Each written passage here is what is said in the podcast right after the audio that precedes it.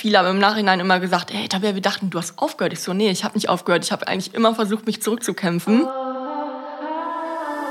Moin, Halli, hallo und herzlich willkommen zur neuesten Folge des Runners World Podcasts. In dem seid ihr also hier gelandet und bleibt hoffentlich dran, denn heute haben wir wieder ein spannendes Gespräch für euch. Und zwar hat mein Kollege Henning Lienertz die Titelheldin unseres aktuellen Hefts besucht.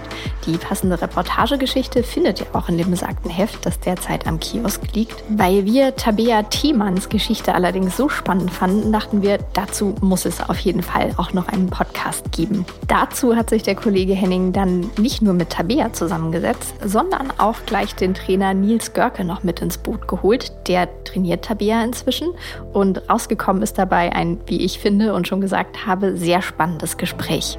Zum Beispiel darüber, dass Tabea eigentlich mit einer ganz anderen Sportart angefangen hat, bevor sie dann immer professioneller ins Laufen kam, es da aber auch immer wieder gar nicht so leicht hatte und schon viele Rückschläge überwunden hat, bis es eben jetzt wieder so gut läuft. Und außerdem haben die drei auch noch darüber gesprochen, welche Ziele denn in Zukunft für Tabea noch auf der Bucketlist stehen könnten. So, mehr verrate ich jetzt aber an dieser Stelle noch nicht. Ich bin Eda Wildner und wünsche euch jetzt viel Spaß mit dieser Podcast-Folge. Tabea, vielen Dank, dass ich hier bei dir sein kann. Und wir sind nicht alleine. Nils ist auch noch da. Äh, Nils Görke, dein Trainer. Ich freue mich sehr, dass ihr euch die Zeit nehmt, um mit mir zu sprechen und äh, bin gespannt, worüber wir heute so sprechen.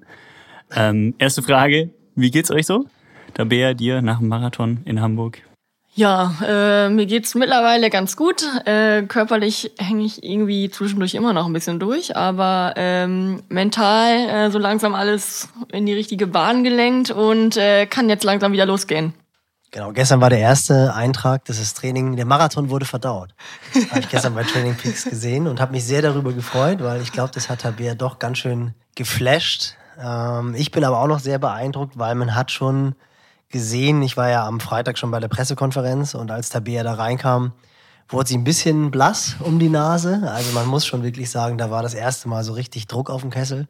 Vorher war das ja irgendwie alles spielerisch und ich glaube, Tabea hat schon echt für mich war das mit Abstand das beste Rennen. Klar, es war auch von der Zeit her das beste Rennen. Aber mich hat es schon beeindruckt, wie Tabea mit dem Druck umgegangen ist. So Hamburger Rekord, das war ja dann noch so ein bisschen von der Presse reingestreut. Wir hatten es ein bisschen im, im Hinterblick.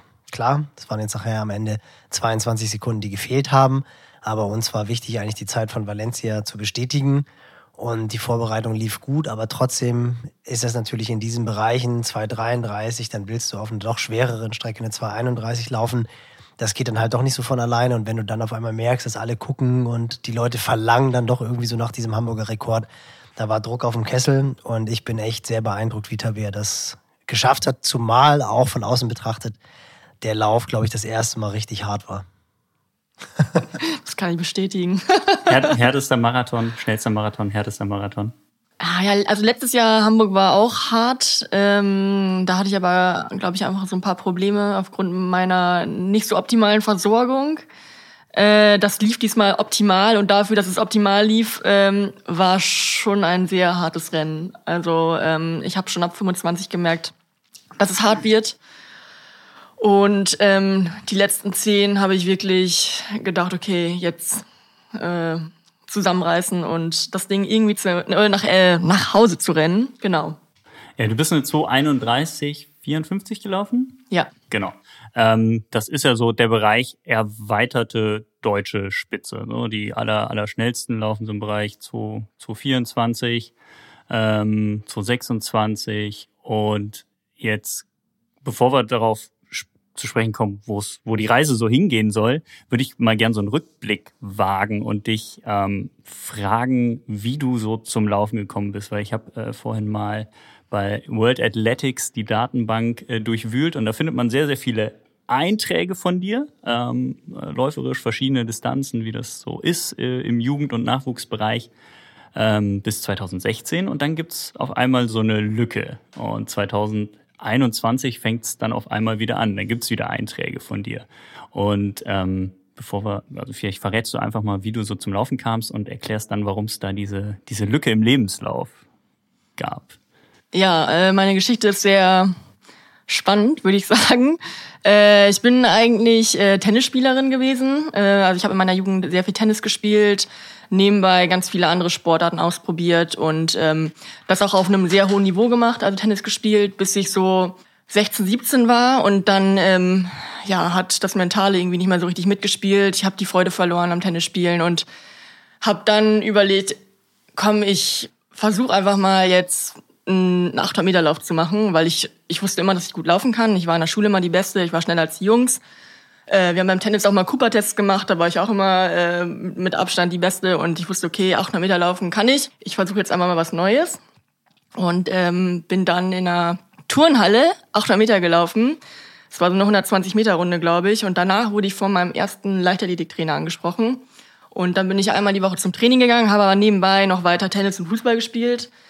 Äh, habe dann auch teilweise zwei Sportarten an einem Tag gemacht ähm, und nebenbei noch Tennistraining gegeben und bin dann ja bei meinem ersten richtig, richtigen 800 Meter Lauf eine keine Ahnung eine 217 gelaufen, äh, knapp an der DM-Norm für die Jugendmeisterschaften vorbeigeschrammt und äh, zwei Wochen später hatte ich dann auf einmal die Norm über 1500 Meter und über 800 Meter, war dann bei den deutschen Jugendmeisterschaften und bin da im Vorlauf richtig ja, gescheitert, würde ich mal sagen. Ähm, bin äh, rausgeflogen und äh, habe dann gesagt, nee, im nächsten Jahr möchte ich auf jeden Fall in den Endlauf. Und dann bin ich komplett umgestiegen ähm, und bin zum Laufen gekommen. Ja. Und dann äh, im nächsten Jahr bin ich dann Sechste geworden, war im Endlauf, habe mein Ziel erreicht und äh, bin dann aber eine Woche drauf noch bei den deutschen U23-Meisterschaften direkt eine 208 gelaufen und war damit dann im Bundeskader. Also 18 Monate nachdem ich da in dieser Turnhalle gelaufen bin, war ich dann auf einmal im Bundeskader und ähm, habe dann alles komplett aufs Laufen ausgerichtet. Ich bin dann nach Hannover gegangen, habe da äh, ein duales Studium angefangen bei der Polizei, äh, bei der Sportfördergruppe und ja, bin dann erstmal Mittelstrecken gelaufen, 800 und 1500 Meter und habe das einige Jahre gemacht ähm, bis 2016. Und dann kam so ein kleiner Cut, beziehungsweise bis 17 ungefähr, aber 2017 lief es nicht so gut. Und ähm, ja, da 2016 ist mein Vater verstorben, da hatte ich dann so ein paar Probleme und ähm, 2017 habe ich dann Borreliose bekommen, ähm, wodurch mein Körper einfach völlig von der Rolle war und verrückt gespielt hat. Also ich war auf jeden Fall nicht mehr in der Lage, Leistungssport zu machen. Ähm, ich habe schon trainiert. Ich meine, wir waren ja auch im gleichen Verein, ne? haben viele Tempoläufe zusammen gemacht. Ähm, aber das war dann du immer. warst meist schneller als ich. ich habe mich immer gefreut, wenn du beim Training warst, weil dann wusste ich, ja, ich habe einen Trainingspartner. ja, nee, aber dann bin ich immer so zwei, drei Monate ähm, gelaufen, habe trainiert und dann auf einmal ging wieder gar nichts. Da musste ich wieder komplett pausieren. Ähm, also ich, ich weiß noch, dass ich teilweise hier losgelaufen bin, ähm, Dauerlauf machen wollte und nach zwei Kilometern einfach weinend nach Hause gegangen bin, weil einfach gar nichts ging. Oder ich bin die Treppen nicht richtig hochgekommen, weil ich so müde und erschöpft war. Äh, solche Geschichten. Ähm, und ja, das hat sich mehrere Jahre gezogen äh, bis 2021. Ähm, und da habe ich dann ähm, ja aufgrund der Zusammenarbeit mit einem Arzt, der mich da ganz gut unterstützt hat, ja, das irgendwie in den Griff bekommen, äh, habe viel Antibiotikum genommen. Zuletzt dann äh, 2020 im Dezember vier Wochen intravenös äh, habe ich Antibiotikum genommen. Und dann ein halbes Jahr später hat es auf einmal Klick gemacht. Äh, ich habe gemerkt, dass ich äh, wieder Kraft habe, dass mein, mein das Laufen sich wieder super anfühlt. Und äh, bin dann wieder ja, peu à peu eingestiegen ähm, und habe mich dann einfach für meinen ersten Marathon in Barcelona 2021 äh, angemeldet. Und den bin ich dann im November gelaufen. Also, ja. Mit gleich einer 248, glaube ich. Ja, 249. Ja, wir hatten, äh, also wir hatten eine kleine Gruppe mit vier, fünf Leuten. Äh, die wollten alle unter 250 laufen, aber die waren alle schon Marathon erfahren. Ich war ähm, der Rookie. Ähm, das war ganz cool. Wir sind auch da mit, einer, mit der Truppe dann hingefahren, hatten ein richtig cooles Wochenende wir sind den Halbmarathon noch zusammengerannt und dann, ähm, ich habe schon die ganze Zeit gemerkt, ich wollte eigentlich schneller laufen und äh, habe dann aber gesagt, so Leute, ich muss jetzt mal los und äh, war dann auch die einzige aus der Gruppe, die die 250 mal geknackt hat mit 249, 35 oder so, ja. Ja, krass. Was, was, was ich so spannend finde daran, du hast es schon gesagt, wir haben zusammen trainiert, wir waren im gleichen Verein und haben uns wirklich ein, zweimal die Woche gesehen, gemeinsam trainiert ich wusste von dieser Borreliose-Geschichte absolut gar nichts. Und ähm, ich wusste, dass du vorher, in den Jahren zuvor, leistungsstärker warst und irgendwie eine 34, 33 über 10 stehen hast? Ja, eine 33,50 bin ich 2017 noch gelaufen. In genau. Paderborn. Und in der Zeit, in der wir dann gemeinsam trainiert haben, hattest du eher so die Leistungsfähigkeit, wie ich sie hatte, halt so 36 Minuten mal eine 37 Minuten. Und du bist ja auch Wettkämpfe gelaufen dann so in dem Bereich. Und ich dachte einfach, ja, okay, die, die Leistungssportphase liegt hinter Tabea, die hat einfach gar keinen Bock mehr da und kommt halt zum Training, trainiert ein bisschen und eigentlich kann die viel, viel, viel mehr. Aber dass da tatsächlich so ein medizinischer Grund für vorhanden ist, das war mir gar nicht klar. War das was, was du selber zu dem Zeitpunkt nicht wusstest, was dann erst später kam, dass es an der Borreliose lag?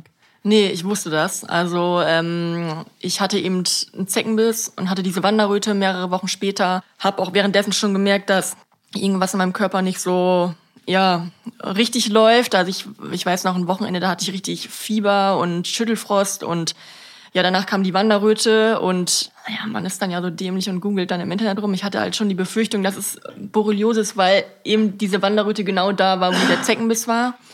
Äh, bin dann zur Hautärztin und die hat gesagt, ja, den Bluttest können wir uns eigentlich sparen. Also das ist eindeutig, aber haben den Test natürlich trotzdem gemacht, war natürlich positiv. Wurde also schon früh entdeckt und ich habe auch direkt Antibiotikum bekommen. Ähm, bin dann wieder angefangen äh, zu trainieren, äh, aber zwei, drei Monate später war dann schon der Ofen aus. Und da hat dann auch ein Arzt gesagt, sie müssen, glaube ich, einfach mal ein halbes Jahr Komplettpause machen. Dann habe ich echt ein halbes Jahr, glaube ich, nur einmal die Laufschuhe geschnürt, um die Marathonstaffel hier zu laufen. Aber sonst habe ich wirklich. Wann war das? Ähm, ja, 2018. Ah ja.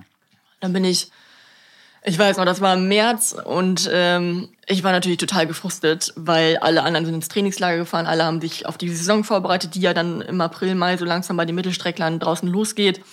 Und ich stand dann da, okay, was mache ich jetzt? Ich drehe durch, wenn ich hier bleibe. Und dann ähm, habe ich einen Kumpel aus München angerufen und gefragt, hier Michi, was kann ich machen, wo kann ich gut surfen? Und dann hat er gesagt, Tabea, Bali, äh, nee, erstmal Sri Lanka, Irikitea Beach, und danach kannst du nach Bali rüber ein bisschen Party machen und dann habe ich mich dann Samstagnachmittag hingesetzt, die Flüge gebucht und bin nach vier Wochen alleine hingeflogen und meine Mutter hat fast die Krise gekriegt. Aber ähm, ja, ich war erst mal vier Wochen weg, das hat auch richtig gut getan. Und dann den Sommer über habe ich mich wirklich ähm, über Wasser gehalten mit, ähm, ja, ich habe Spinning gemacht. Äh, ich war äh, in einer Stabi-Runde, war ich Fahrradfahren, keine Ahnung, solche Geschichten. Aber ich habe wirklich versucht, nicht zu laufen und ähm, ja, bin dann im Herbst wieder angefangen und äh, ja, das ging dann wieder zwei, drei Monate gut.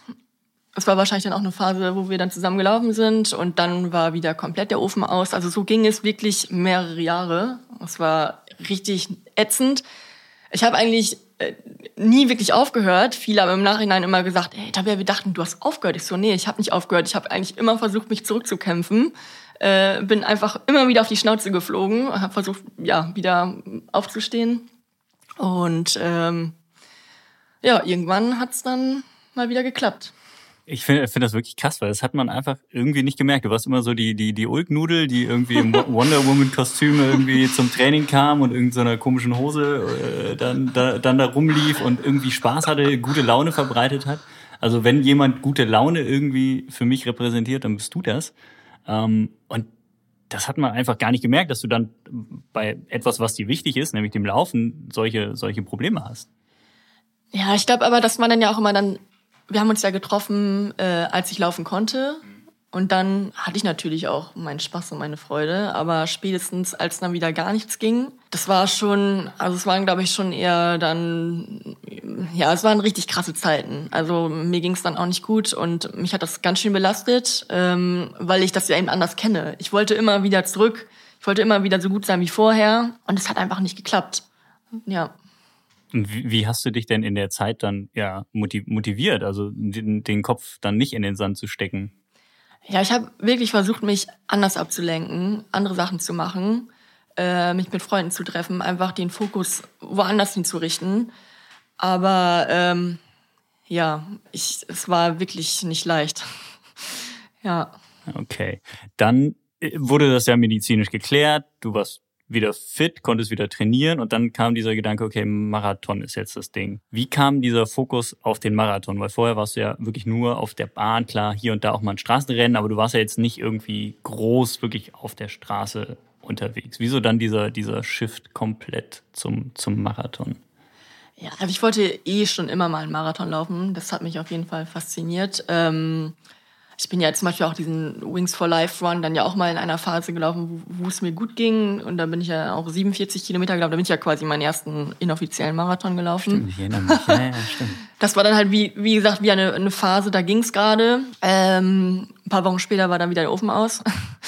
Äh, ja, wie gesagt, ich wollte schon immer Marathon laufen, ähm, hatte immer im Kopf mal in Berlin und in New York zu laufen und ähm, ja, ich glaube, ich wollte einfach dann mal was anderes machen, nicht direkt wieder auf die Bahn gehen. Ähm, weil mich das, glaube ich, nur frustriert hätte, zu sehen, was ich gerade auf 1000 Meter laufe. Und ja, ich glaube, ich wollte durch das Marathon-Training mir einfach auch mal wieder eine vernünftige Basis schaffen ähm, und ja, dann einfach mal gucken, wo es hinführt.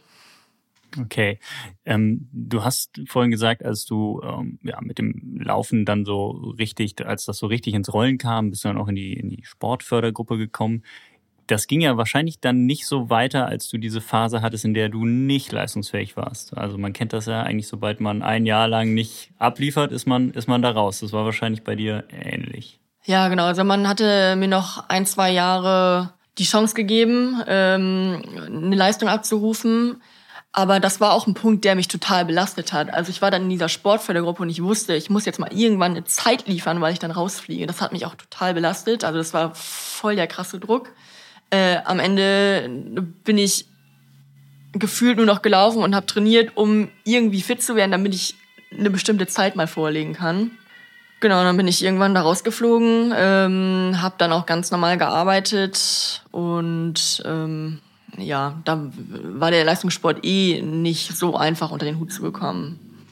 Jetzt ist der Leistungssport ja wieder wirklich etwas, wo man sagt, da ist Tabea angekommen und da bist du angekommen. Ah, und ähm, du bist ja nach wie vor bei der Polizei und jetzt warst du ja im Frühjahr auch in, ich glaube, zweimal in Kenia, letztes Jahr in, in Flagstaff. Und wie, wie, wie funktioniert das? Weil du bist nicht mehr in der Sportfördergruppe und willst aber wieder einen Fokus auf den Sport legen, aufs Laufen legen, aufs Marathonlaufen legen. Und ähm, kriegst es hin, dann auch noch in Trainingslager zu reisen. Ist das, ist das irgendwie, hast du einen netten Chef? ja, den habe ich auf jeden Fall. ja, weil letztes Jahr bin ich ja auch, ich war ja eigentlich in Niedersachsen bei der Landespolizei, ähm, bin zum 1.12. gewechselt nach Hamburg, damit ich eben kürzere Wege habe. Ähm, und ich habe dann Flexdev, also für Flexdev letztes Jahr habe ich wirklich Urlaub genommen. Ich musste meinen Urlaub abbauen, äh, weil ich keinen Urlaub mit rübernehmen durfte. Dann habe ich viereinhalb Wochen Urlaub genommen und ähm, ja, bin dann nach Flagstaff rüber. Oder ich war ja vorher auch noch in Utah, ein bisschen wandern, habe ein, hab ein bisschen Adventure-Urlaub gemacht. Äh, und jetzt im Januar und im März habe ich tatsächlich, wurde ich freigestellt, also ich konnte eine Dienstreise machen. Weil ich da, das war auch echt ein bisschen unglücklich. Ich bin am 1.12. da angefangen, bin den Marathon gelaufen. Das war dann auch so, okay, krass, ich bin jetzt eine 2,33 gelaufen. Und ich möchte jetzt im Januar nach Kenia. Äh, und das Erste, was ich gemacht habe, ich habe mich da mit meinem Chef zusammengesetzt und meinte, ja, hallo, ich bin Tabea, ich möchte im Januar gerne nach Kenia. Wie hat er reagiert? Oh, es war mir schon sehr unangenehm, aber ich habe direkt gemerkt, dass es ein cooler Typ ist, mit dem man auch richtig gut reden kann. Ich weiß noch, das war ein Montag oder Dienstagabend und wir saßen da dann ab 16 Uhr zwei Stunden in seinem Büro und der meinte zwischendurch schon, oh, ich krieg zu Hause richtig Ärger und hat dann zwischendurch mit irgendwie jemandem von der Innenbehörde telefoniert und meinte so, ja, dienstlich gesehen, das ist nicht so gut, dass du im Januar nicht da bist, aber ich persönlich möchte, dass du dahin fährst. Und dann hat er auch wirklich alles gemacht, was er konnte und es hat geklappt. Echt, echt krass. Also äh, netter Chef offensichtlich, ja. dass das dann geht. Also es ist ja beinahe dann, also wie nicht wirklich wie in der Sportfördergruppe, aber du kriegst ja scheinbar dann wirklich auch, auch Unterstützung, ähm, die, die dann auch deiner, deiner Leistung entspricht. Nils, wie hast du es geschafft, dass Tabea so schnell geworden ist? Das liegt ja zum Teil auch immer, immer am Trainer. Und seit wann arbeitet ihr eigentlich zusammen? Liegt nur am Trainer natürlich. Liegt nur am Trainer. nee, ähm, ich habe Tabea auch wahrscheinlich dann in der gleichen Phase kennengelernt, in der du Tabea kennengelernt hast oder von ihr quasi erfahren. Das war dann ja auch, als ich sogar noch die Runners World Camps gemacht hat. Ich glaube, du warst in dem Camp sogar auch dabei. Das war auf Fuerteventura ja, im Las. Plaitas. Und Tabea war halt als, als Guide mit dabei. Wurde mir genauso angekündigt, wie du sie beschrieben hast. So die durchgeknallte Nudel, die halt einfach gute Stimmung verbreitet und halt Laufen liebt und das lebt und auch entsprechend transportieren kann und hat einfach wahnsinnig viel Spaß gemacht. Zu dem Zeitpunkt wollte Tabea eigentlich einen Triathlon machen und hatte mich dann gefragt, Pfui. ja. Ja, pui. Pfui. Shame on Triathlon. Shame Wer on macht her. denn so? Wer macht denn Triathlon? Ich, ich erinnere Hast du mich, schon mal einen gemacht, Nils? Ich habe schon mal einen gemacht. Einen? Ich glaube, dass wir aber Hey, dass das alle drei am Tisch hier schon mal einen Triathlon gemacht haben. Oder Henning, irgendwie äh, habe ich bei dir auch so eine Ich kann mich nicht Vergangenheit. erinnern. Nee, nee. So, und da haben Tabea und ich uns dann tatsächlich persönlich kennengelernt. Und ich habe es dann auch verfolgt, als sie den die 249 gelaufen ist. Also da bin ich dann ja doch auch so freak, dass ich natürlich schaue, was laufen die Leute. Und 249 ist ja schon eine Zeit. Ich glaube, weiß gar nicht, in Hamburg zu dem Zeitpunkt sind da wenige unter drei Stunden bei den Frauen gelaufen. Das hat dann schon so für Aufsehen gesorgt. Und dann kam eine, ich glaube, hast du tatsächlich eine Anfrage ganz normal über die Website gestellt, oder? Also ich glaube, das war tatsächlich. Ja. Ich glaube, es war wirklich so. Eine E-Mail, ich habe dir eine E-Mail Ja. geschrieben. Das war wirklich über die Website eine Anfrage von Tabea, wo ich dann auch wirklich so ein bisschen lachen musste irgendwie und gedacht, das gibt's ja gar nicht, weil wir kennen halt einfach viele gemeinsame Leute. Das wäre jetzt kein Geheimnis gewesen, meine Handynummer rauszubekommen. Hamburg ist ein Dorf. Hamburg ist ein Dorf, genau. Und die Läufer in Hamburg sind halt noch, das ist dann quasi ein Kloster irgendwie. Das ist dann so ein, ein so ein Viertel. Ähm, und da war ich dann natürlich sofort, sofort on, mehr oder weniger, weil das für mich natürlich auch so eine Herausforderung war. Also ich meine, du weißt selber, ich komme halt vom Triathlon, bin eigentlich ja wirklich Trainer im Triathlon, aber habe weil Laufen früher als Athlet meine Stärke war, einfach auch so eine Vorliebe fürs Laufen. Hab dann ja auch die Runners World Camps eine Zeit lang betreut und es hat mir einfach wahnsinnig viel Spaß gemacht und lieb auch so dieses Verfolgen des Marathon-Trainings, weil es natürlich für gerade für die Langdistanz Ironman nicht ganz unwichtig ist. Und das war dann aber nochmal so ein Punkt, wo ich so ein bisschen meine Komfortzone auch verlassen musste, weil es halt schon ein Unterschied ist, ob du einen Marathon im Ironman läufst, das ist eine ganz andere Geschwindigkeit, als dann halt einfach wirklich ein Solomarathon. Und das war halt etwas, was mich sofort gereizt hat. Und mir war natürlich auch klar, dass Tabea ein unglaubliches Potenzial hat. Also, dass sie von einer 249 Richtung 240 geht, das war mir eigentlich klar, dass wir es dann schaffen, innerhalb eines Jahres tatsächlich auf eine 233 zu kommen. Das war dann schon echt so fast forward. Das hätte ich nicht gedacht, dass es so schnell geht. Ich habe es im Training gemerkt. Also das Ziel war, dass wir die 240 knacken wollten. Weil ich habe auch gesehen, in Hamburg lief es halt nicht so optimal. Da waren so ein paar Fehler, zwei Gehpausen waren noch. Die eine war direkt äh, vor meinen Augen. da gab es dann auch ein paar lautere Worte.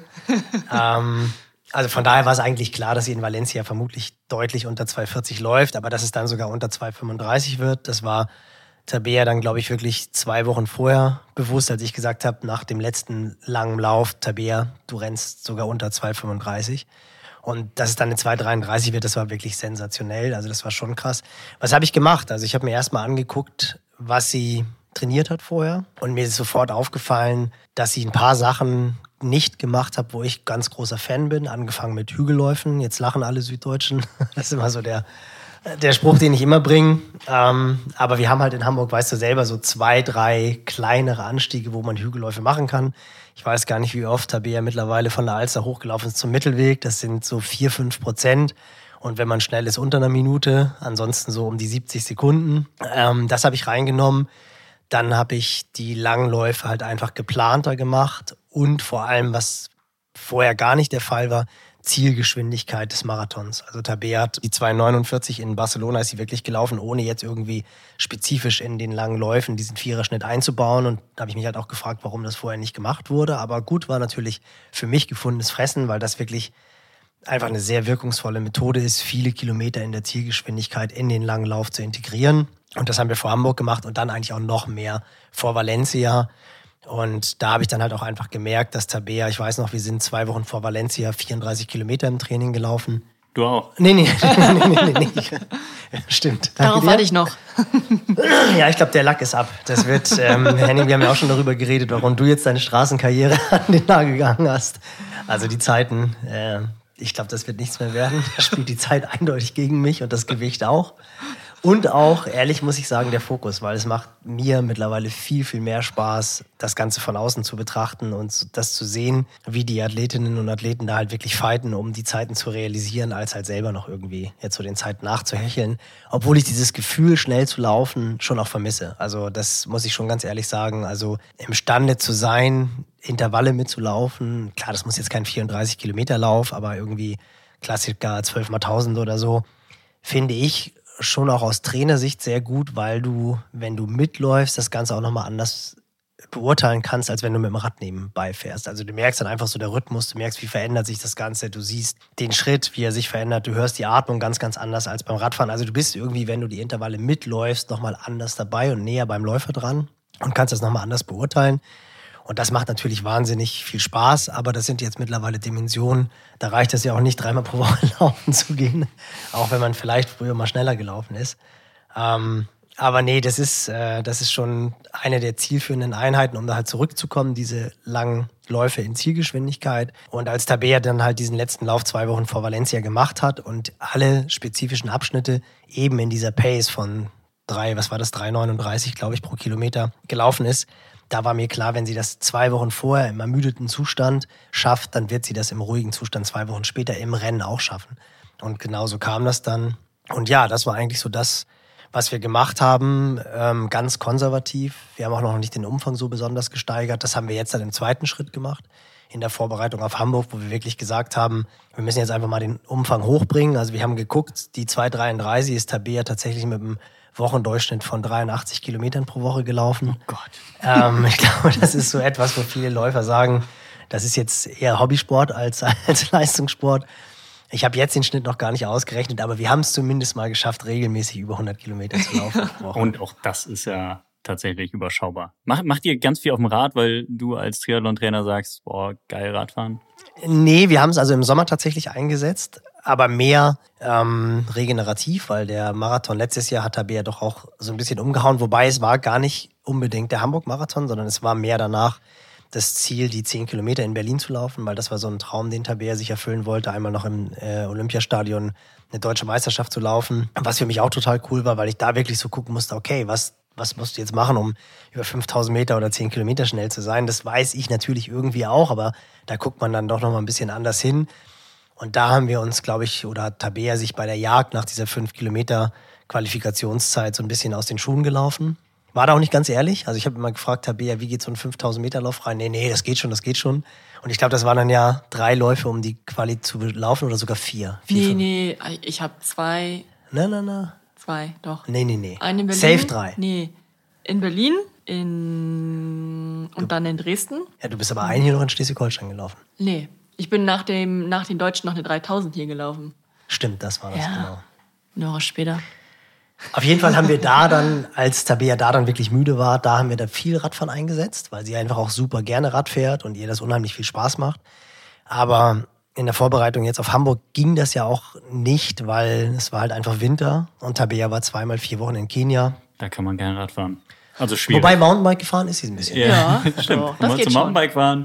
Wobei manchmal sieht man in Kenia auch inzwischen Ja. Rennradgruppen Ja, ja, tatsächlich, ja. weil es wird ja immer mehr asphaltiert. Das ist ja, Ja. witzig. Ne? Warst du eigentlich jetzt mal da eins? Nee, Jetzt? es ist Nein. immer noch ein absoluter Traum, definitiv. Ich habe schon eure beiden Handbänder, ich gucke die ganze Zeit drauf. Ah, ja, stimmt ja. Nee, ist, äh, ist für mich auch absolut echt was, was ganz oben steht auf der Liste. Ich glaube, sowohl als Läufer als als Trainer sollte man das unbedingt mal erleben, weil ich halt auch extrem Fan von dieser afrikanischen Mentalität bin. Also ich bin zwar auch ein Trainer, der jetzt immer mehr wissenschaftlich arbeitet, oder was heißt wissenschaftlich arbeitet, finde ich immer, klingt so übertrieben. Also ich persönlich würde mich immer als Trainer von der Straße bezeichnen aber versuche natürlich jetzt auch immer mehr so, so Sachen wie Laktatkontrolle einzusetzen oder natürlich auch habe einen Blick dafür, was, was die neuesten Studien sagen, was andere Trainer machen. Aber was die Einstellung anbelangt, und da kommen wir wahrscheinlich jetzt auch noch so ein bisschen im Podcast dazu, was den Unterschied ausmacht von Tabea zu vielleicht anderen Läufer, ist einfach ganz, ganz viel die Einstellung zum Laufen und die Freude zum Laufen. Und da muss ich sagen, habe ich von Tabea mindestens so viel gelernt wie sie von mir im abgelaufenen Jahr, weil sie halt ihrem Körper echt unglaublich vertrauen kann. Und das etwas ist, was die Athleten heutzutage halt komplett verlieren. Sie gucken nur noch auf ihre Daten, gucken auf ihre äh, Erholungsscores, gucken, was zeigt jetzt irgendwie das Whoop-Armband an, wie fit bin ich eigentlich und was sagt mein Garmin, was kann ich für Zeiten laufen. Tabea hatte, glaube ich, vorher eine Prognose von 2,13 für, für Hamburg. Haben wir so ein bisschen verpasst. 2013. Hat, hat die Garmin-Uhr vorher gesagt. klar. die Garmin hat Ja, gesagt, ja, ja. 2,13 läuft sie Ja, den ja, Marathon. Ja, klar. Ha- Hast du dein richtiges Geschlecht eingestellt? Ja. Weiß die Uhr, dass du eine Frau bist? Ja, Bei dem, bei dem Oh, Namen. Teamen könnte man natürlich durcheinander kommen. ja, stimmt. Nee, und da muss ich sagen, ist für mich Tabea wirklich so vorbildlich, die vertraut halt ihrem Körper mehr als dem Plan oder dem, was irgendwelche Devices sagen. Und das ist das, was mich halt auch so an der afrikanischen Trainingsmentalität fasziniert, dass die halt wirklich dieses by Feel. Also ich war vor anderthalb Jahren bei einer Trainerfortbildung, wo Patrick Sang auch da war, der Trainer von Eliot Kipchoge. Und das war unglaublich faszinierend zu sehen. Das war für Triathlon-Trainer und Lauftrainer. Also DLV und DTU war eine super Veranstaltung, verbandsübergreifend, also war wirklich eine super Aktion. Und da war es halt faszinierend zu sehen, wie die ganzen DLV und DTU-Trainer überhaupt nicht damit klargekommen sind, dass ein Eliot Kipchoge nur nach Gefühl trainiert. Zweimal pro Woche kriegt er dann schon auch Zeiten, aber ansonsten wird alles nur nach Gefühl gesteuert. Und ähm, das, das hat mich schon sehr fasziniert und das würde ich natürlich super gerne auch mal erleben, wie das dann wirklich aussieht vor Ort und diese Läufertruppen. Ich meine, Tabea hat mir mittlerweile halt relativ viel davon berichtet und da muss ich definitiv auch nochmal hin. Ja, definitiv ein Erlebnis Kenia. Hatten wir auch schon einen Podcast zu und genau, soll, soll jetzt hier nicht nur um, um Kenia gehen. Aber gibt's vielleicht was, Tabea, was du aus Kenia tatsächlich so mitgebracht hast, außer einem Armband?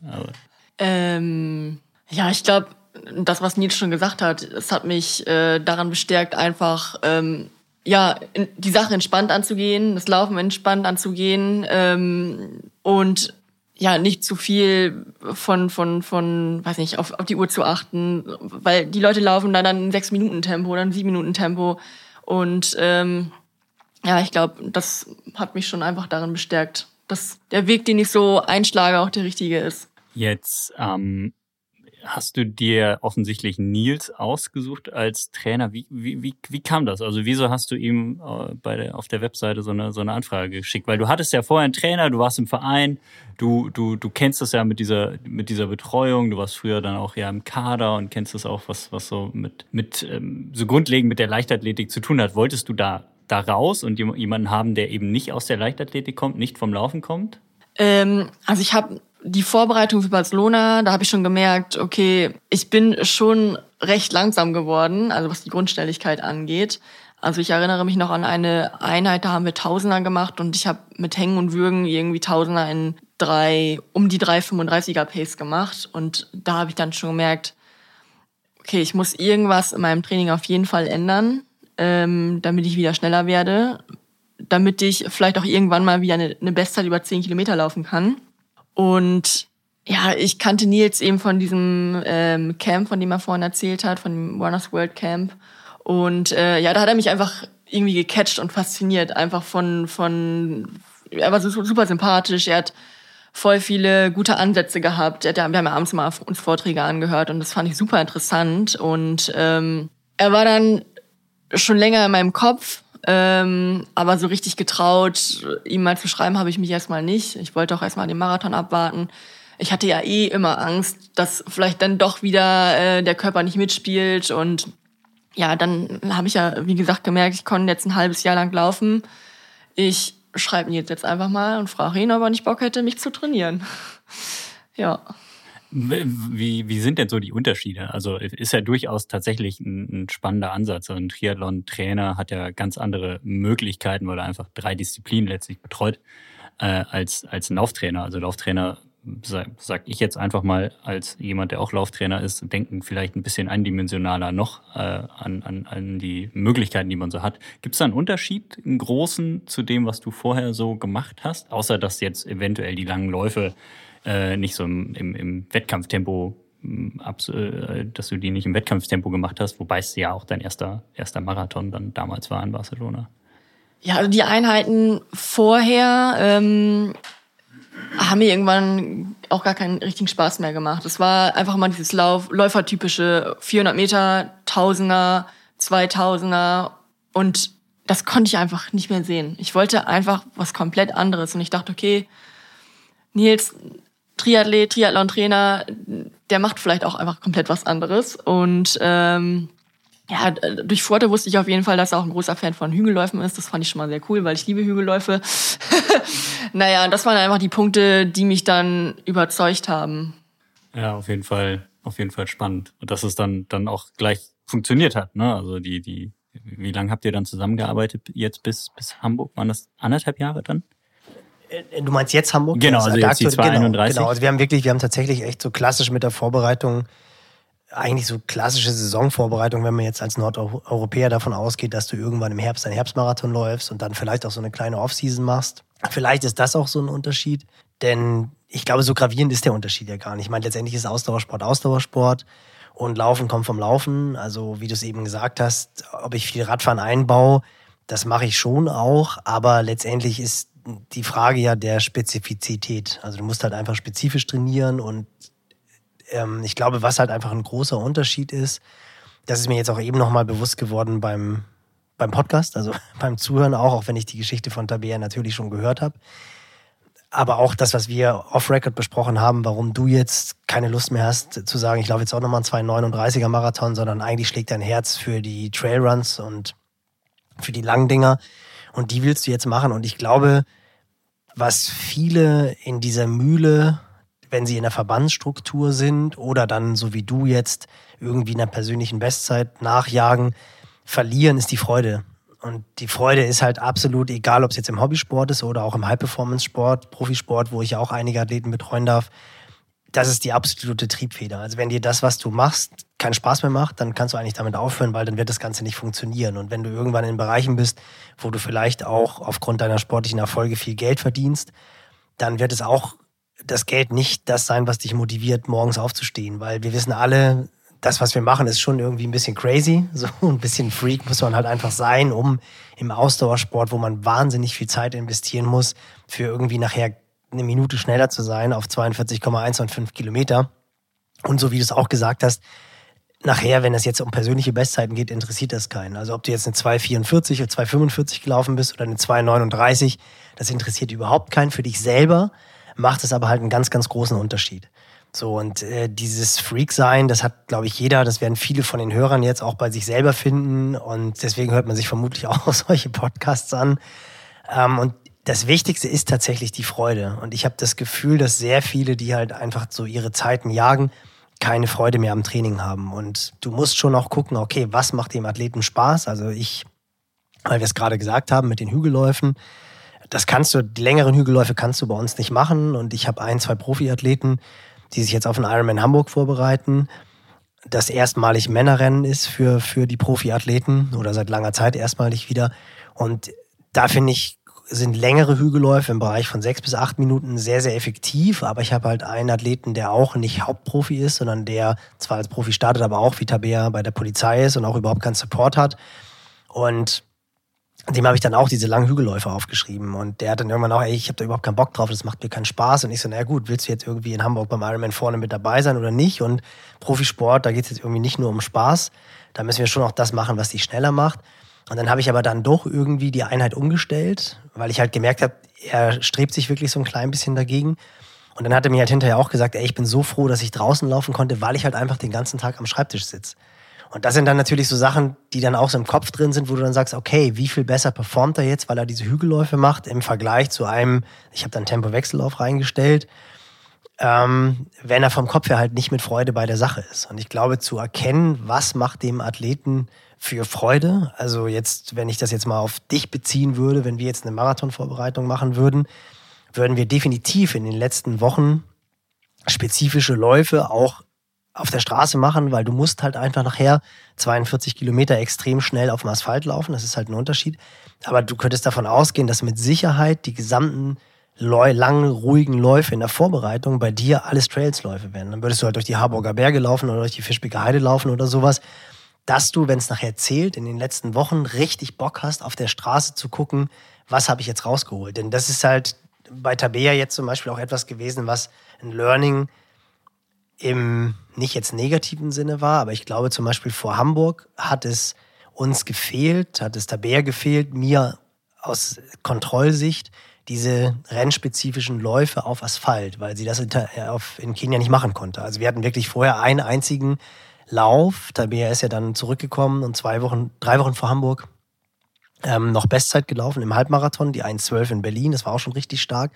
Aber wir haben nur einen einzigen rennspezifischen Lauf über 30 Kilometer gemacht und der hat auch nicht so funktioniert, wie es vor Valencia funktioniert hat. Und das war halt auch so ein bisschen so eine Unsicherheit und das würde ich jetzt persönlich auch beim nächsten Mal anders machen. Also ich würde definitiv früher aus der Höhe zurückkommen, um halt diese rennspezifischen oder race-spezifischen äh, längeren Läufe auch schon auf Asphalt zu machen. Aber so kannst du das Ganze halt auch positiv nutzen. Auf dich jetzt zurückzukommen, damit du dann halt einfach die ganze Vorbereitung im Winter das machst, was du gerne machst, nämlich in der Natur laufen, auf irgendwelchen kleinen Trails oder auf irgendwelchen Sandwegen. Und wenn es dann halt zählt, dann läufst du auf die Straße. Und ich glaube, dass das ein bisschen so vielleicht der Unterschied ist, dass diese Herangehensweise, weil du halt im Triathlon nochmal viel mehr trainierst. Also das ist ja vom reinen Volumen her, trainieren sämtliche Hobbyathleten bei mir in der Trainingsgruppe deutlich mehr als Tabea. Also wenn Tabea halt äh, 150 Kilometer pro Woche läuft, das hat sie wirklich in Kenia jetzt einmal geschafft, dann sind das in Kenia vielleicht elf Stunden.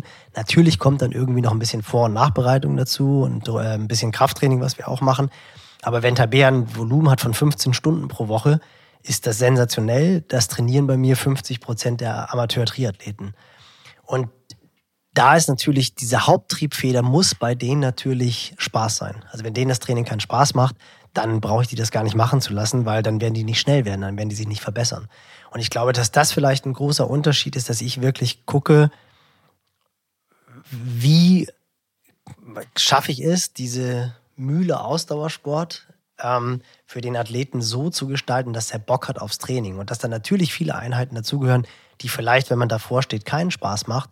Aber spätestens, wenn es dann in der Einheit ist, dann sollte es eigentlich Spaß machen und hinterher sollte man halt einfach denken, man ist der König der Welt und dann trägt man halt auch wieder das Superwoman-Kostüm, wie es da wäre, also so gerne hinter dir, Im Regal ist Superwoman. Ja, Das genau. ist- Wonder Woman. Wonder Woman, guck mir auf die Wonder Schulter. Woman, oh. Guck mir auf die Schulter. Ähm, genau, und wenn ich rechts aus dem Fenster schaue, sehe ich tatsächlich die blaue Linie vom, vom Hamburg-Marathon. Das ist ganz witzig. Der Bär wohnt direkt an der Strecke. Halbma Äh, Halbmarathon. äh, Nee, Marathon. Nee. Ja, aber hier ist so, hier hier ist doch der Halbmarathon. Ja, ja, ja. Ich wollte wollt jetzt nicht die genauen Kilometer äh, Das ist ja im mein Pod- Job. Im Das Podcast. ja- nee, nee, ich wollte es nicht sagen, Ach nicht, so. dass Leute vor Ach der Tür so, stehen oh. und auf Tabea warten. Okay, klar. ja, erzähl mal, hast du, hast du, das war doch das Schöne, oder? Irgendwie letzte Woche beim Einkaufen entdeckt worden. Hat doch die, hast du doch erzählt, dieses Mädchen hat gesagt, ach guck mal, das ist doch die vom Marathon. Ja, Ach, wirklich? Hast du Ja, das schon erkannt? Ja, also in der Woche nach dem Marathon war es ganz cool. Da haben mich drei Leute hier aus meiner Nachbarschaft, also aus dieser, ähm, aus Winterhude angesprochen und mich gefragt, ob ich die, wer die Marathon gelaufen ist. Geil. Und ich so, ja. Und genau, letztens, das war beim Laufen, da bin ich gelaufen und dann war da ein Mädel mit ihrer Mutti und sagte dann, guck mal, Mama, die vom Marathon. schon ganz cool. Ist das cool? Also die, die Aufmerksamkeit, ich weiß, also ich, ich komme drauf, weil ähm, äh, zwei Tage vor dem Marathon hattest du ja bei uns auf der Messe auch noch ein Interview, was du geben musstest, konntest, durftest, keine Ahnung, wie, wie ich das jetzt formulieren soll. Und da wirktest du halt sehr gestresst, meintest auch zu mir, oh Gott, und ich hatte vorher noch ein NDR-Interview und jetzt das hier und ich bin froh, wenn ich gleich nach Hause komme. Das ist ja jetzt schon so im Bereich, wo man sagt, das ist fast wieder Profisport, ne? Also irgendwie, wir sitzen jetzt auch hier und nehmen Podcast auf. Das würden wir eventuell nicht tun, wenn du eine 2,48 gelaufen wärst. So, was auch eine geile Zeit ist, aber es ist halt noch, ne, eine 2,31 ist halt irgendwie wieder ein anderer Schnack. Ähm, ist das was, was du, was du gerne machst? So jetzt dich da auch wieder dem widmen? Ja, also wie gesagt, vor dem Marathon ist es natürlich auch noch mal was ganz anderes, wenn man da dann so viel Stress Ja, ja, hat. vorher, klar. ja, ja. Ähm, nee, also ich freue mich irgendwie schon, äh, wenn, wenn mich mal jemand wiedererkennt. Also ich muss jetzt nicht auch an jeder Ecke irgendwie wiedererkannt werden, aber ähm, ja, ich habe mich da schon drüber gefreut. Und ähm, also ich kann mir auf jeden Fall vorstellen, das auch alles noch so weiterlaufen zu lassen, auch vielleicht noch professioneller zu werden, ähm, weil ich einfach Bock drauf habe und es mir total viel Spaß macht. Okay, also das, was Nils gerade meinte, was man schauen soll, dass man irgendwas findet, was einen Spaß macht, scheint bei dir dann jetzt irgendwie, das Laufen ja eh immer gewesen zu sein, aber Ja. der Marathon jetzt im Speziellen. Ja, Auf ja. jeden Fall. Also da Ja. geht's, da geht's weiter. Hast du dir denn jetzt irgendwelche Ziele schon gesetzt? Habt ihr euch schon nach dem Marathon, äh, habt ihr euch schon hingehockt und gesagt, okay, Tabea, äh, Paris 2024, das muss es sein? Oder ähm, also wo, wo, wo geht's so hin? Also das ist ja doch durchaus was, was mich jetzt auf jeden Fall interessiert. Naja, auf jeden Fall ist man jetzt ja, oder ich bin ganz nah dran an der nächsten magischen Grenze mit 2,30. Die möchte ich natürlich erstmal laufen. Ähm, ja, Olympia ist so ein Ding. Also ich bin, seitdem ich klein bin, bin ich ein Fan von Olympia, eben weil ich auch so ein Sportsfreak bin. Und mir war es auch eigentlich mal egal, über welche Sportart. Ich wollte da einfach immer mal hin. Im äh, Schießen hat man, glaube ich, sehr gute, gute Chancen. Ja, ich glaube, das ist schwerer, als man denkt wahrscheinlich. Ich habe hab keine Ahnung. Doch, doch, doch. Aber Tabea kann, muss ja schießen als, als, als Polizistin ab und Stimmt, an mal. stimmt. Wobei, es ist Die was anderes. schon. Ja. ja, ich war vorgestern noch schießen. Wir kommen vom Thema ab. Okay, zurück, zurück zum Marathon. Nee, klar, es ist ein Ding, ne? davon träumt man. Aber äh, ich meine, die Norm ist jetzt auch so krass angezogen worden mit 2,26,50. Ähm, würde die jetzt noch bei 2,29,30 liegen, da hätte ich gesagt, okay, ist jetzt nicht äh, utopisch, ähm, aber 2,26,50 ist schon ein Brett. Ähm, und da möchte ich mir dann auch jetzt nicht den Druck machen, zu sagen, okay, ich will dann nächstes Jahr hin, weil ich glaube, dann würde ich wieder so ein bisschen an, an Freude verlieren wahrscheinlich. Ähm, natürlich, wenn es jetzt irgendwie kommt, dann kommt's, dann habe ich auch nichts dagegen. Ähm, aber äh, ja, erstmal Step by Step. Habt ihr euch schon schon Rennen rausgesucht? Berlin, glaube ich, ne? Berlin war's. Genau, also ich meine, wir sind ja unter uns. Wir sitzen hier, Nein, wir sitzen hier, zu, wir sitzen hier zu dritt am Tisch.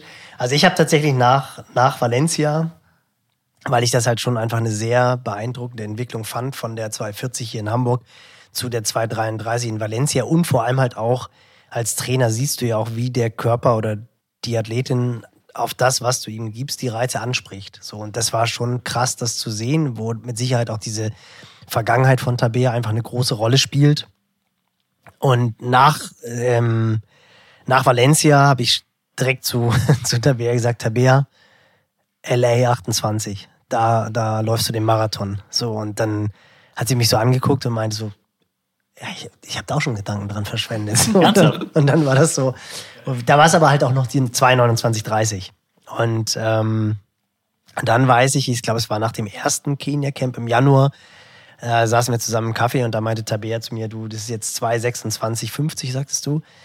Das ist natürlich, es ist ein Brett, aber ich meine, letztendlich muss man sagen, ich glaube, auch da ist sowas, was ich, was ich sehr cool finde bei Tabea, eben auch wieder durch die Geschichte sie hat halt irgendwie nie aufgegeben, ihren Traum zu, zu leben und an den Traum zu glauben. Und jeder hätte wahrscheinlich schon vorher irgendwie das Handtuch geworfen und hätte sich irgendwas anderes gesucht. Gerade auch, wenn du äh, so wie Tabea gut irgendwie Tennis spielen kannst, ist es ja überhaupt nicht schlimm zu sagen, ey, weißt du was, ich habe keinen Bock mehr auf diese tägliche Mühle und ich, jedes Vierteljahr werde ich wieder irgendwie umgehauen und komme nicht mehr die Treppe hoch, also fange ich wieder an mit Tennis oder irgendeine Spielsportart oder fange an mit Beachvolleyball. Sie könnte ja wahrscheinlich machen, was sie will, irgendwie Minigolf oder irgendwie sowas und sie würde es auch können. Das ist ja manchmal so dieses Fluch der talentierten Athleten. Aber sie hat ja diesen Traum immer weitergelebt und das ist ja auch das Faszinierende, was Tabea eben in so einem Nebensatz gesagt hat, dass sie es jetzt wirklich geschafft hat, seit anderthalb Jahren sehr konzentriert mit wirklich nahezu überhaupt keinen, also verletzungsmäßig, toi, toi, toi, keinerlei Ausfälle und auch krankheitsmäßig hat sie halt gelernt, ihrem Körper zu vertrauen und wenn halt in Trainingseinheit draufsteht, dann sagt sie, Nils, ich glaube, das wird heute nichts, dann vertraue ich ihr 100 Prozent. Also äh, sie hat es ja jetzt geschafft, wirklich wieder so eine Konstanz zu haben und zu dieser 2,31 zu kommen. Und man hat es bei Fabienne Königstein gesehen. Das fand ich mega beeindruckend, wie die bei der Pressekonferenz gesagt hat, ich will Olympianorm angehen. Und ich war ja auch an der Strecke dabei. Ähm, das war krass, wie die wirklich den Stier bei den Hörnern gepackt hat. Und ganz ehrlich, warum soll Tabea das nicht können? Ohne halt jetzt zu sagen, das Riesenziel ist Olympische Spiele 2028. Natürlich ist das irgendwie ein Traum und natürlich ist es irgendwie so ein bisschen crazy, aber wenn einer, wie gesagt, wir haben schon mehrfach gesagt, das verrückt ist, dann Tabea. Und der Schlüssel wird wirklich sein, diese, diese Freude ähm, im Vordergrund zu lassen. Also das war auch so, was du gesagt hast, da war ich ja am Freitag vorher, wie gesagt, bei der Pressekonferenz dabei. Ich habe gesehen, wie es Tabea stresst. Ich wusste, dass sie auch einen Fernsehtermin noch hat. Dann hatte Urs mir erzählt, dass sie nachmittags auch noch bei euch ist. Und das ist natürlich eine totale Ehre für, für so einen Fan vom Laufsport, äh, wenn man weiß, okay, Fernsehen bringt ein Porträt über mich und nachher darf ich bei der Runners World mit dem Richard Ringer zusammen auf die Bühne. Das ist jetzt halt auch Europameister, ist halt auch schon irgendwie auch eine besondere Ehre. Aber es ist halt auch Verpflichtung. Und ich habe halt auch zu ihr gesagt, pass auf, versuch mal heute irgendwie vorletzter Tag, ist auch nicht ganz unwichtig, versuch ein bisschen Ruhe zu bekommen. Richtig Ruhe hast du irgendwie nicht bekommen. Und da war es dann halt so meine Aufgabe, dafür zu sorgen, dass das Ganze nicht als Belastung wahrgenommen wird, sondern als Motivation. Und dann wirklich, du kannst jetzt mit, mit zwei verschiedenen Empfinden da rangehen und kannst sagen, scheiße, ich muss jetzt noch so Runners World, muss dann da wieder vor den Leuten stehen, muss wieder meine Geschichte erzählen, muss wieder erzählen, dass ich den Marathonrekord brechen will. Oder aber du nimmst es halt als Schulterschlag und sagst, ey cool, da kommen womöglich Leute hin, um mich zu hören. Und ich bin ja tatsächlich imstande, übermorgen an der Startlinie zu stehen und den Rekord anzulaufen. Und ich meine, letztendlich äh, waren es 22 Sekunden. Und der Edelpacer Steffen Ulitzka, Gruß an dieser Stelle, hat drei Tage vorher abgesagt. Ich bin immer noch davon überzeugt, obwohl Miguel einen mega Job gemacht hat. Der wollte den Marathon ja gar nicht durchlaufen, musste er dann. Weil Tabea ging es wirklich schlecht. Das hat man auch von außen gesehen. Das war halt echt, ey, das war wirklich ein Marathon, so wie man ihn sich vorstellt, wo es halt ein bisschen drohte, aus den Händen zu gleiten. Aber da hat sie sich durchgebissen. Und das ist halt auch das Holz, aus dem man geschnitzt sein muss, um nachher halt größere Ziele zu erreichen. Und ich bin immer noch davon überzeugt, wenn Steffen dabei gewesen wäre, hätte sich vielleicht auch diese 22 Sekunden noch drin gehabt, weil Miguel war auch am Anschlag und Steffen ist halt einer, der tritt dir halt in den Arsch im wahrsten Sinne des Wortes und sagt, Tabea, jetzt läufst du nicht langsamer, jetzt bleibst du dran. Und jeder weiß, so diese zwei Sekunden pro Kilometer, das kann dann schon noch gehen. Oder letztendlich war es ja 1,5 Sekunden pro Kilometer. Also, was ich sagen wollte, es ist halt so dieser Spirit. Und der, das Ziel muss es sein, dass quasi Tabea in den nächsten fünf Jahren von dieser Welle getragen wird und sie das halt nicht erschlägt. Und da ist es natürlich ein Riesenluxus, dass sie keine Profiathletin ist, dass sie nicht darum kämpfen muss, den Vertrag zu verlängern und den Vertrag zu verlängern, was sie ja eben schon angesprochen hat, wo es nur noch darum geht, irgendwie die Norm zu erfüllen, um halt meinen Kaderstatus erfüllen zu können, sondern gerade wenn du Beamter bist und auch ein bisschen Support hast, da muss man halt auch mal gucken, ob Hamburg, bisher hat's toll funktioniert, dieser Support, Active City. Das macht ja äh, Andi Grode immer ganz groß. Und wenn Hamburg es wirklich schafft, die Athleten so zu sponsern und zu sagen, ey, du kannst vielleicht noch mehr Zeiten reduzieren und hast danach auch das Rückfahrticket und sie hat keine finanziellen Einbußen, weil da dann vielleicht irgendwelche Sponsoren eintreten. Aber du hast halt nicht diesen Druck eines Profisportlers, dass wenn du weißt, wenn ich ein Jahr nicht performe, dann ist mein Job weg das ist ja ein Riesenluxus, das ist ja ein totaler Benefit. So, und ich glaube, wenn Tabea es schafft, sich diese fünf Jahre, diese Freude zu bewahren, ich meine, Fabienne Königstein, Bestzeit war eine Minute schneller als deine, es war 2,32, die ist in 2,25 gerannt. Und das Krasse, Aber die, die äh, ist auch Mutter geworden. Die ist Mutter geworden. Ja. Das verleiht zusätzliche Kräfte. Also, das ist tatsächlich so, ne? Ah, ja, definitiv. Das klar. ist so krass. Das ist wirklich ja. so. Das ja. ist, ähm, aber Tabea, auch, du weißt, was zu tun ist. habe ich, hab ich im Ziel direkt gesagt. Du hast es selber gesagt. Als ich hörte, was hier gelaufen ist, habe ich direkt gesagt, okay, ich muss auch ein Kind kriegen. Ja, das ist wirklich sehr beeindruckend. Ob das jetzt die richtige Motivation und die richtige alles, alles Bewerbungen alles bitte an. ich kenne seit ich kenne seit fünf Jahren auch die Kehrseite der Medaille. Also es ist also weniger Schlaf und Verpflichtung. Stimmt, bei dir hat die Schwangerschaft nicht so gut funktioniert. Bei mir hat die Schwangerschaft nicht so gut ja, funktioniert. Die Hormone haben auch nicht so angeschlagen. äh, nee, aber bei Frauen ist es ja tatsächlich. Und ich glaube auch, ähm, du hast halt, also die Relation verschiebt sich ja. Also du, das, ich glaube auch das Laufen, du hast auch eine ganz andere Dankbarkeit wahrscheinlich in dem Moment, wo du laufen kannst. Ähm, also wer weiß. Also ich, äh, wir haben jetzt noch kein konkretes Ziel. Ganz klar, Ziel ist es in Berlin, dieses Jahr die 230 anzugreifen. Ich glaube, das ist auch durchaus realistisch, wenn Tabea gesund bleibt. Ich mache die ersten 10 Pace neben Steffen. Du weißt, dass du dann mittlerweile fast 10 Kilometer Bestzeit rennen musst. Das sind halt echt Bereiche, Henning. Ähm, das ist mir halt auch bewusst geworden. Du, du bist jetzt 3,34er Schnitt durchgerannt. Das ist krass. Ne? Das ist eine 35, 40 über 10. Könntest Henning. du das gerade? Na, nein, auf gar keinen Fall. Ich auch nicht. Nee, keine Chance. Also vielleicht mit Zauberschuhen und drei Wochen Vorbereitung, aber nee, Moment, jetzt nicht. Also keine Chance, überhaupt nicht. also es ist halt einfach schon richtig, richtig schnell. Das ist das wirklich ist, schnell. Äh, ja, ja. Das, ist krass. das ist wirklich das, was, was, also nee, nicht mal. Also es ist schneller. Du läufst heute 42 Kilometer schneller als vor drei Jahren fünfmal tausend hier auf der, auf der, auf der Bahn. Ja, also ein, eine äh, Zeit habe ich noch so im Kopf. Ich bin vor zwei Jahren die AR City Night gelaufen mhm. in Berlin. Und da bin ich eine 38, 45 oder so gelaufen. Ja. Dann bin ich den letzten Kilometer noch gegangen. ja. Und jetzt, das ist wirklich, wenn ich das damit vergleiche, dass ich jetzt die ersten 10 in 35, 40 durchgegangen bin in ähm, Berlin, ach, in Hamburg, ist schon, schon krass. Das, das finde ich ja nach wie vor das Geile am Laufen, wenn du investi Zeit investierst, Energie investiert und jetzt nicht total bescheuert trainierst, dann wirst du besser und zwar echt, du machst Riesenschritte. Das ist etwas, was mich noch immer total begeistert und fasziniert. Und vor allem auch, das ist ja das Tolle daran, für auch echt eine lange Zeit. Ne? Also jetzt nicht irgendwie im Alter von 22 bis 30, sondern auch noch jenseits der 40. Also das ist, und das ist auch, muss ich sagen, etwas, was mich als Trainer total fasziniert, sowohl im Amateursport als halt auch im Profisport, dieses Programmieren des Körpers. Also wie du es wirklich hinkriegst, ihr habt es eben gesagt, da ist eine Läuferin, die irgendwie die 10 Kilometer in 38, 30 läufst und klar, die hat einen ganz, ganz anderen Background, aber wie du es dann halt schaffst, wirklich mit, mit Monat für Monat, äh, Camp, Camp, dann veränderst du die Intensität, dann veränderst du irgendwie vielleicht auch minimal die Inhalte und dann schafft sie es halt einfach, jedes Mal wieder schneller zu rennen und so dieses, gerade beim Marathon auch, dieses Minutenspiel. Also das fand ich auch jetzt in Hamburg so cool. Das hat ja, glaube ich, auch so die Fans des Laufsports echt begeistert, wenn man da so ein bisschen genauer hinguckt. Haftom, Hamburger, der halt, äh, der stand da und meinte, ich laufe vorne mit. Und ja, der Haftom wollte deutschen Rekord laufen. Der wollte deutschen Rekord laufen und hat gesagt, ich laufe so lange vorne mit, bis ich platze. Das ist ihm gelungen. Ja, aber ich glaube, ganz ehrlich, ähm, da habe ich mich auch mit Philipp, Philipp Flieger hinterher drüber unterhalten. Die Spitze ist ja auch schneller angelaufen, als sie anlaufen wollten. Die sind halt eine 1, äh, 2,30. Das muss man sich einfach auf der Zunge zergehen lassen. Eine 62,30 sind die, wollten die anlaufen und sind eine 62 flach angelaufen. Und diese 30 Sekunden, das kann halt echt das sein, was vielleicht nachher Haftom einfach ähm, das Genick gebrochen hat. Und Richard ist halt total strategisch angelaufen, ist dann von hinten gekommen. Klar, sieht dann irgendwie Haftom auch noch vor sich. Das ist dann psychologisch natürlich viel, viel einfacher und will den ganzen jagen und hat es dann ja wirklich geschafft, auf die Sekunde genau Olympianorm zu laufen. Aber so dieses minutiöse Plan der Strecke, da hatten wir auch eine Diskussion vorher, als es um die Pacer ging, weil natürlich wollte der Veranstalter, dass der BA Hamburger Rekord läuft.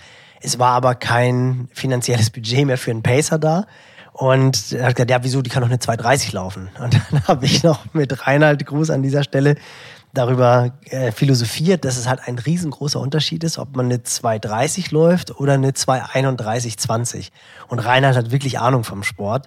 Ach komm, jetzt hör doch mal auf. Und diese, diese 30 Sekunden, ich wurde schon nervös. Wir haben gesagt, äh, halt, ihr solltet, ihr solltet eine 1,15,30, glaube ich, anlaufen. Und die sind eine 1,15, 21 angelaufen. Und da habe ich schon gedacht, bah, diese neun Sekunden, das hing nachher so ein bisschen auch mit dem Wind zusammen und sowas alles. Aber so dieses minutiöse Plan und einfach sich an dieses Pacing halten und zu wissen, ey, okay, wenn wir jetzt pro Kilometer anderthalb Sekunden schneller laufen, sind es nachher am Ende, ist eine Minute, wo jeder denkt, ist doch völlig egal, ob du jetzt in 2,30 oder in 2,31 läuft, aber ihr beide wisst noch viel mehr als ich, was halt so diese, dieses genaue Plan ausmacht. Und das finde ich halt so faszinierend, dass du den Körper programmieren kannst und das halt in Kombination mit diesem, mit diesem Zahlenspiel, wie schaffe ich es äh, jetzt dann halt in Berlin Ende September den Marathon in der 2,29, 58 zu laufen. Und dass man es aus dem Training auch so gut hochrechnen kann. Voll, ne? Also wenn man absolut. sich selbst kennt, wenn man die richtigen Einheiten macht, dann kann man eigentlich wirklich sehr, sehr genau festlegen, bis auf eine Minute genau, wo man so am Ende landen wird, an dem, an dem perfekten Tag. Das ist- Natürlich, wenn irgendwas richtig mies läuft, dann Verpflegung nicht klappt und so. Selbst im Ironman, wo es ja vermeintlich komplexer ist, weil du halt noch zwei andere Disziplinen hast, ähm, ist es, ich, wie ich immer sag, mal nach Zahlen. Und, und wenn du das halt richtig machst und wenn du Vorbereitung richtig gemacht hast und klar, auch solche Sachen, ich meine, das ist halt auch ein Learning, als Tabea beim ersten Marathon in Hamburg gehen musste und ich dann die Salzränder gesehen habe, habe ich hinterher auch gedacht, hast du jetzt eigentlich mit Tabea darüber geredet, dass sie auf ihre Salzaufnahme drüber nachdenken sollte? Und dann habe ich nicht, weil das für mich irgendwie so unvorstellbar war, dass eine Athletin, die eine 240 im Marathon läuft, sich keine Gedanken gemacht hat, wie viel Salz muss ich eigentlich zu mir nehmen. Aber es ist dann ein Fehler von meiner meiner Person, dass ich sie nicht darauf angesprochen hat und äh, das haben wir dann halt auch trainiert und das ist ja mittlerweile auch einer der Gründe, weswegen die Zeiten schneller werden. Das sind nicht nur die Schuhe, sondern das ist halt auch so die, die gesamte Race Nutrition und auch die Verpflegung im Training, dass man halt auch schon bei den langen Läufen viel, viel mehr Kohlenhydrate während der Einheiten zuführt und dann auch lange nicht so zerstört wird, wie man es noch vor drei, vier, fünf Jahren war. Ja, das ist definitiv, das sage ich auch immer wieder. Und das ist tatsächlich auch noch nicht so verbreitet, gerade wenn dann so Bahnathletinnen, Bahnathleten zum Marathon wechseln. Auf, bei 10.000 Meter denkst du nicht an Verpflegung. Ne? Die läufst du und fertig. Und das ist, glaube ich, auch ein großer Unterschied zwischen Triathlon und Laufen. Also du hast im Triathlon, ich meine, das ist ja auch das, wo man, wo man sich dann immer so ein bisschen lustig macht. Äh, die Triathleten sind dann alle die, die ihren Super Sapiens auf der Schulter haben. Und wenn du denen halt sagst, hier, der neue Super Garmin 1000 macht dich noch schneller, dann kauft jeder Triathlet das. Die Läufer sind dann ja doch eher so ein bisschen konservativer, was ja auch ganz, ganz sympathisch ist.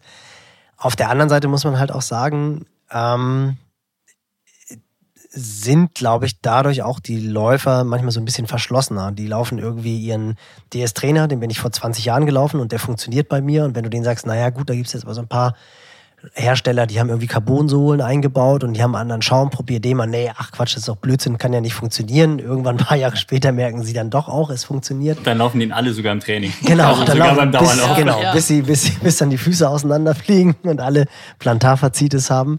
Ähm, nee, aber das so dieses, diese Herangehensweise, das, was du auch vorhin schon mal gesagt hast, so, glaube ich, dann doch so dieses ganzheitlichere, sich dann doch auch mehr Gedanken darüber machen, wie kannst du vielleicht auch besser regenerieren, ähm, wie kannst du die Ernährung noch so ein bisschen perfektionieren, wie kannst du vielleicht auch so diese, ich glaube auch so die Abfolge der Läufe, also wann setze ich den Halbmarathon, das war jetzt auch nicht optimal, der Halbmarathon in Berlin war eigentlich zu dicht dran an Hamburg.